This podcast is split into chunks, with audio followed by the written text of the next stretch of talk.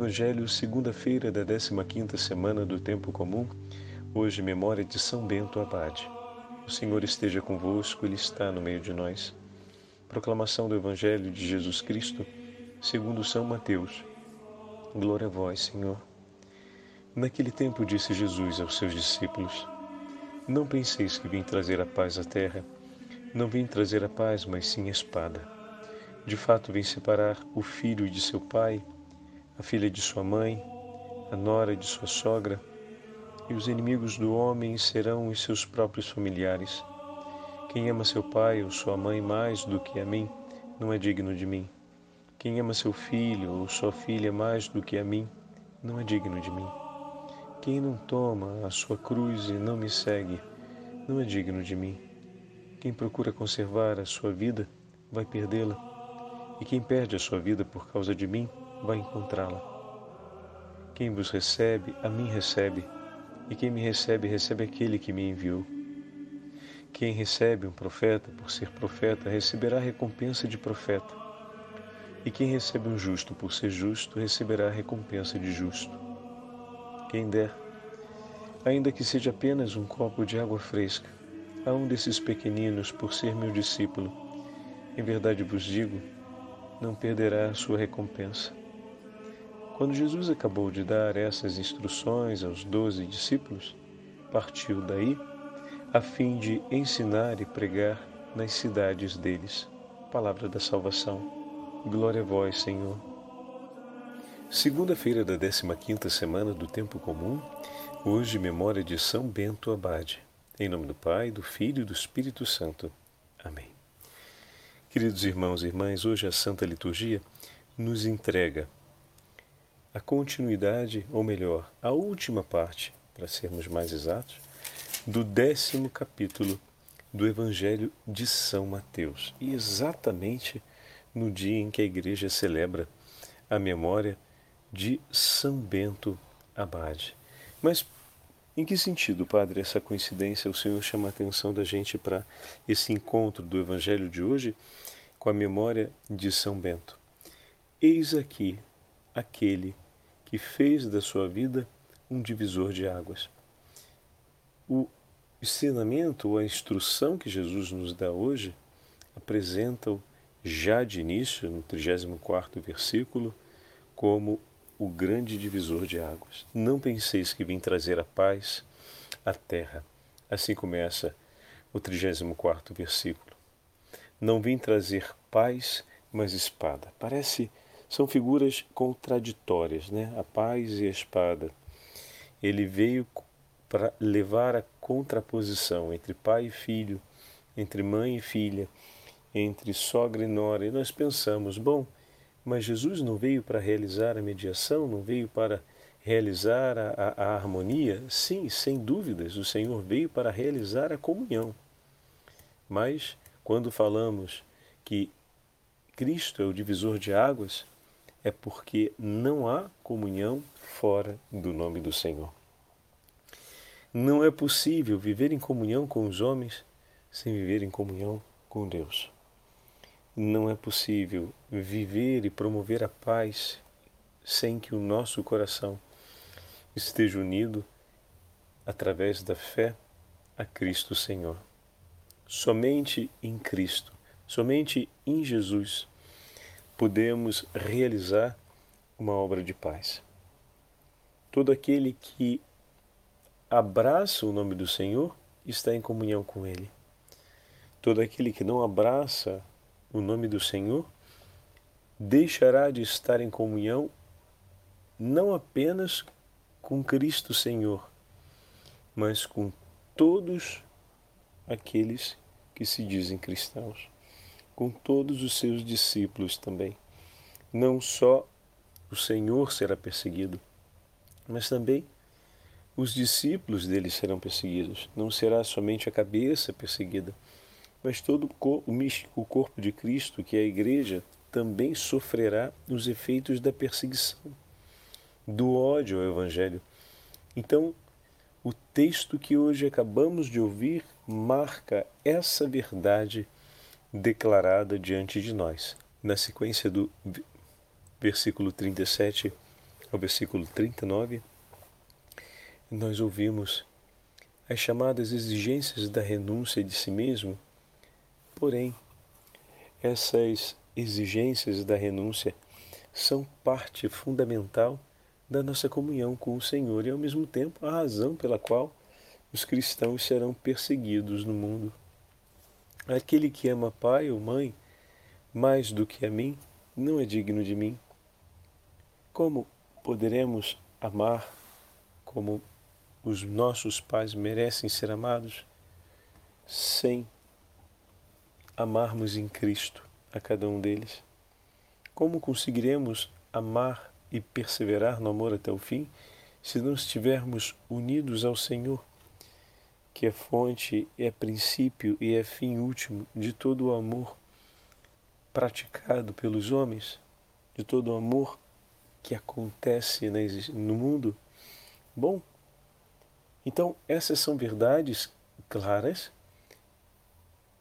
que deixam diante de nós a evidente realidade que o Evangelho é um divisor de águas, um importante divisor de águas na nossa vida. E se porventura vier no coração por um instante aquela ideia de que, mas quem vai seguir o Evangelho assim tão radicalmente? Como pode ser verdade que vivendo desse jeito as coisas se transformem e tudo se seja edificado e transformado? Bom, basta olhar o testemunho como o testemunho de São Bento, que hoje celebramos a memória. Por meio da sua entrega, uma inteira revolução acontece no horizonte da Europa. Como assim? Por meio de um homem, o Senhor pode realizar tanta graça e tanto bem ao longo dos séculos. Isso mostra que realmente aquele que tomou a sua cruz, aquele que amou a Deus sobre todas as coisas, aquele que se pôs ao caminho por ele, aquele que decidiu perder a sua vida, a encontrou. Viveu em paz, em comunhão com o Senhor e hoje se alegra com as alegrias do reino do céu. Escreve o Papa Bento XVI a respeito de São Bento em uma de suas audiências gerais do ano de 2008 essas palavras. Gostaria hoje de falar de São Bento, o fundador do monaquismo ocidental, que é também o padroeiro do meu pontificado. Começo com umas palavras que São Gregório Magno escreveu sobre São Bento. O homem de Deus, que brilhou nesta terra com tantos milagres, não resplandeceu menos pela eloquência, pela eloquência com que soube expor a sua doutrina. O grande Papa São Gregório Magno escreveu estas palavras no ano de 592. O santo monge São Bento tinha falecido 50 anos antes e ainda estava vivo na memória do povo, sobretudo na florescente ordem religiosa por ele fundada. São Bento de Núrcia exerceu com sua vida e sua obra, olha que lindo, meus irmãos, uma influência fundamental sobre o desenvolvimento da civilização e da cultura europeias. Entre os séculos V e VI, o mundo esteve envolvido numa tremenda crise de valores e de instituições. Bom, então, é, que bom e que triste, né? Que bom que não somos só nós que estamos passando por uma realidade como essa. Que triste que a história se repete, ela que já aconteceu entre o século V e o século VI. Essa grande crise de valores e de instituições causada pela queda do Império Romano, pela invasão dos novos povos e pela decadência dos costumes. Com a apresentação de São Bento como astro luminoso, São Gregório Magno queria indicar, nesta situação atormentada, precisamente aqui, nesta cidade de Roma, a saída da noite escura da história. De fato, a obra do santo, e de modo particular a sua regra, foram portadoras de um autêntico fermento espiritual que mudou, mudou no decorrer dos séculos, muito para além dos confins da sua pátria e do seu tempo, mudou o rosto da Europa, suscitando, depois da queda da unidade política criada pelo Império Romano, uma nova unidade agora espiritual e cultural. A fé cristã partilhada pelos povos do continente. Foi precisamente assim que surgiu a realidade a qual chamamos Europa. Meu irmão e minha irmã, como são claras e historicamente concisas as palavras do Papa Bento XVI e com que evidência nós podemos, nessas palavras do Santo Padre, constatar e testemunhar o poder de Deus nas palavras que o próprio Senhor nos entrega.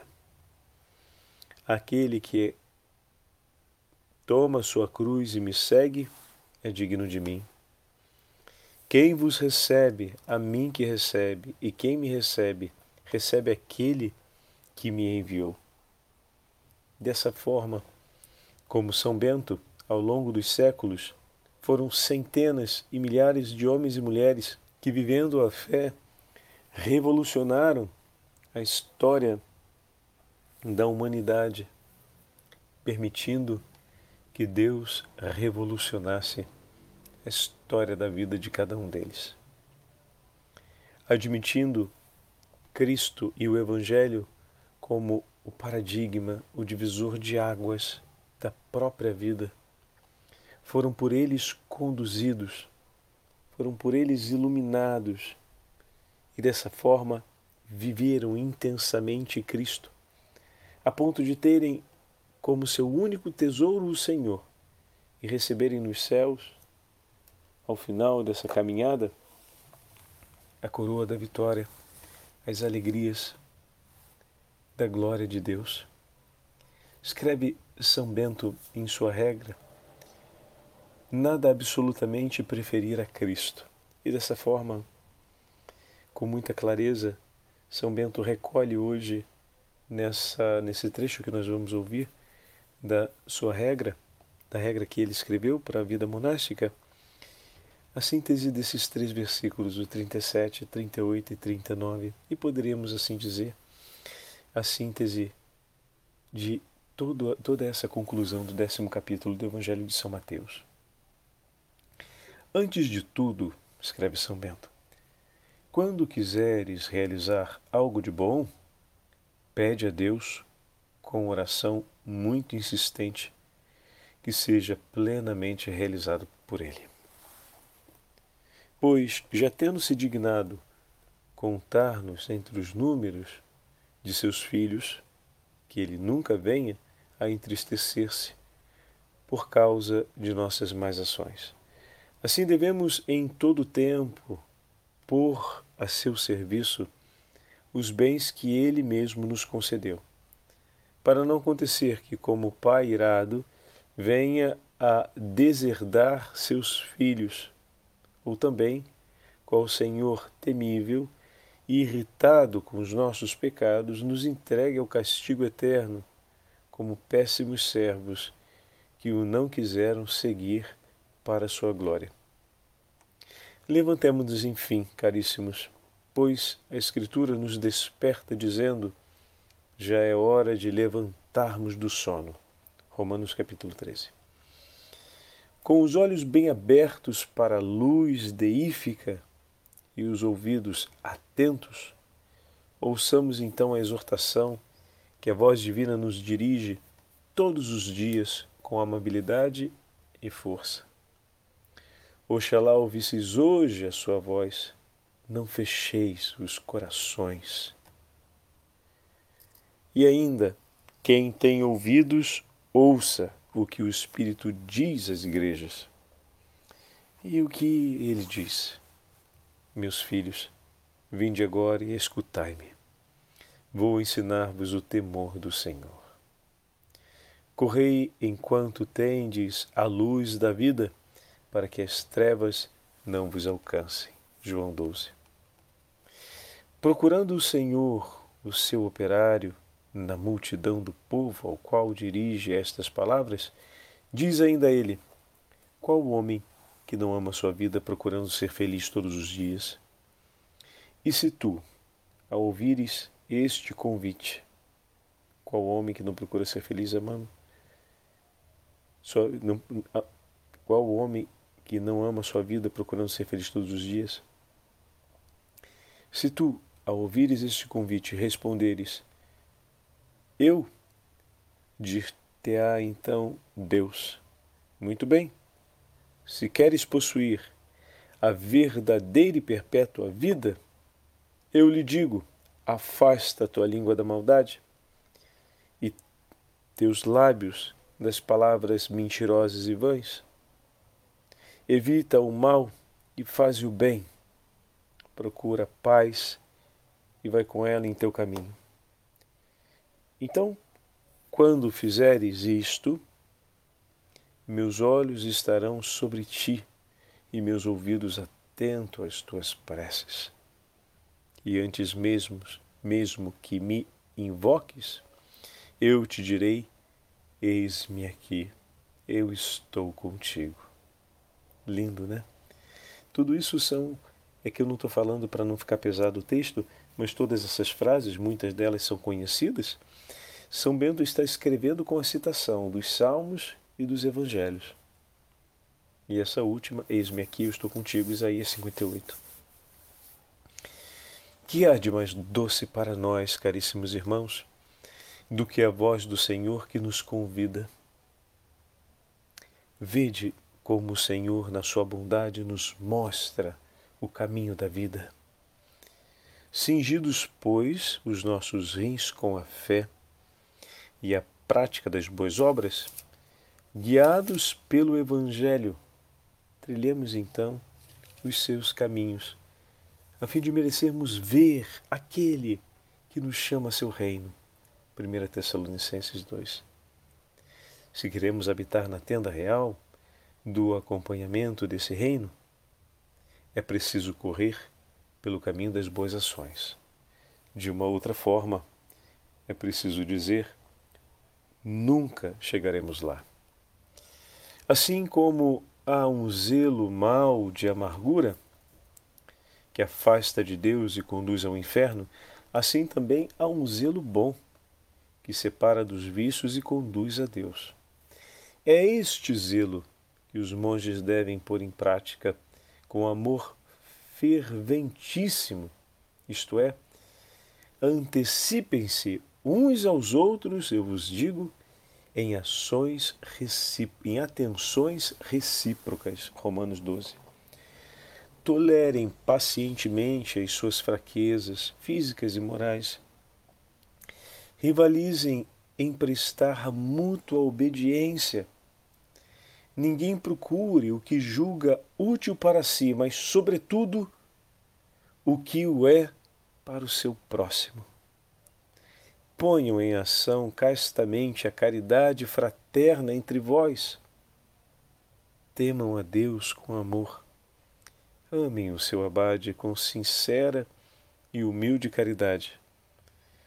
Nada, absolutamente nada, prefiram a Cristo e que Ele nos conduza todos juntos para a vida eterna, segundo o seu desejo. Que maravilha, meus irmãos. Essas palavras de São Bento, dirigida aos seus monges, mas que com tanta propriedade podemos aproveitar hoje na nossa meditação, no dia em que celebramos a memória de São Bento, e nisso completarmos a preparação do nosso coração para acolhermos o Evangelho que acabamos de ouvir. Nosso Senhor nos quer consigo e dispõe por nós todas as graças do céu para que isso aconteça. É preciso que queiramos, e como vimos ontem na parábola do bom samaritano, da compaixão passamos a misericórdia, passemos a misericórdia, que também o nosso coração do desejo pelas coisas eternas passe a viver já aqui, como disse São Bento, todos aqueles valores que são eternos, todas as alegrias do céu. Antecipemos as palavras do Senhor praticando-as e assim teremos já as promessas do céu acontecendo entre nós. O Senhor esteja convosco ele está no meio de nós. Pela intercessão de São Bento Abade e da Beatíssima Virgem Maria, abençoe-vos o Deus Todo-Poderoso, Pai, Filho e Espírito Santo. Amém.